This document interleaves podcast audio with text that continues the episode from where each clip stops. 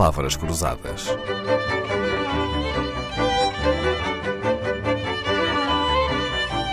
Porque quase tudo é uma questão de semântica.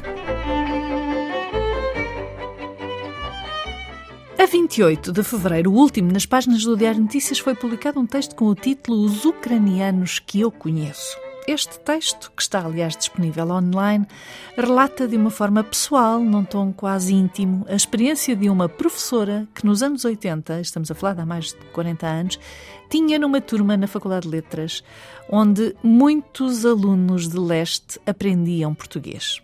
Eram romenos, checos, búlgaros, alemães de leste, polacos, russos. Entre os russos, era provável que alguns fossem ucranianos, mas na altura, se russo ou ucraniano, era pertencer ao mesmo país, a URSS. Professora Margarita Correia, foi uma experiência que não esqueceu ter esses alunos nas suas turmas e foi inesquecível porquê? Foi inesquecível porque. Uh eu tinha 20 e tal anos, para mim foi a descoberta de um mundo que eu desconhecia e de pessoas uh, que tinham perspectivas da vida muito diferentes daquelas que eu conhecia. Estávamos a acabar a Guerra Fria e estávamos em período de perestroika e glasnost e por aí adiante.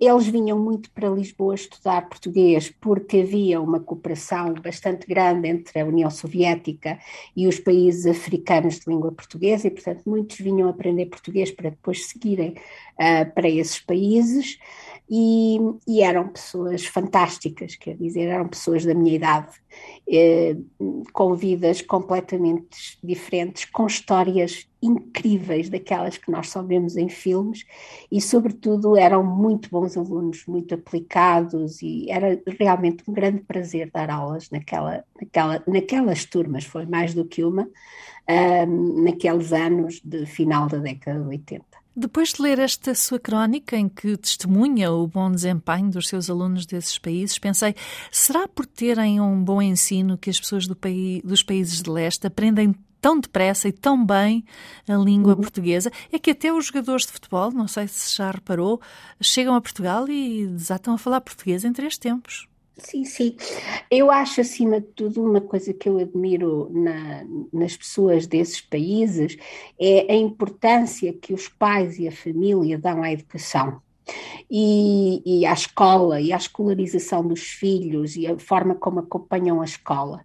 E, e estes alunos que eu, que eu tenho e tive uh, com esta origem são sempre pessoas, sempre, quer dizer, quase sempre são pessoas que eu um, que me, me chamam a atenção pela seriedade e pela disciplina e, pelo, e, e, pela seriedade com que eles tomam, com que eles encaram os estudos e a escola. Quer dizer, são pessoas para quem, por exemplo, falhar na escola é uma coisa muito grave, não é?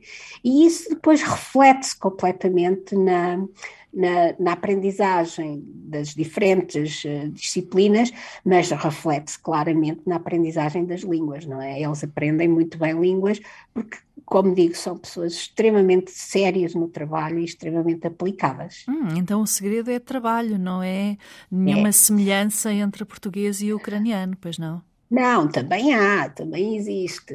Uh, o português e, o ucraniano, e as línguas eslavas, uh, especialmente o russo, o ucraniano, uh, são, têm muitas características em comum e uma delas é um, a, a, a, quantidade de vogais diferentes que, que têm. isto é, têm vogais, eles chamam vogais fortes e, e vogais suaves, nós falamos em vogais abertas e vogais fechadas, uh, temos uma grande diversidade vocálica, que, por exemplo, torna o português muito difícil de aprender pelos espanhóis, não é? E, e no caso, eu penso que essa, essa diferente diversidade vocálica é favorável nos dois sentidos, uhum. quer no sentido dos ucranianos que aprendem português e, eventualmente, no sentido dos portugueses que aprendem ucraniano. Então, a minha pergunta é se acha que é mais fácil um ucraniano aprender português ou um português aprender ucraniano? Será que nós, portugueses imigrados na Ucrânia, uh, aprenderíamos tão depressa como eles aprendem? Eu acredito que sim, não, não vejo porque não, desde que trabalhem da mesma maneira que uhum. trabalham os ucranianos quando aprendem português, não é?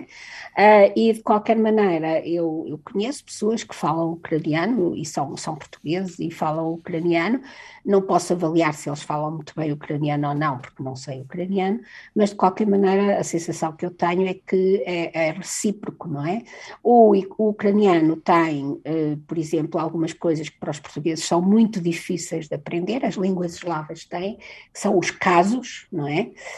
Um, mas os, o, o, português terá com certeza outras ratoeiras para os, para os eslavos, e, e, mas acho que sim, quer dizer, se as pessoas conseguirem, um, conseguirem ultrapassar, digamos assim, essas dificuldades e compreendê-las, penso que haverá reciprocidade na forma como se aprendem ambas as línguas. O segredo está como quase sempre, no trabalho. Pois não há sorte nem milagres. A professora Margarita Correia regressa amanhã para nos falar de uma certa Torre de Babel.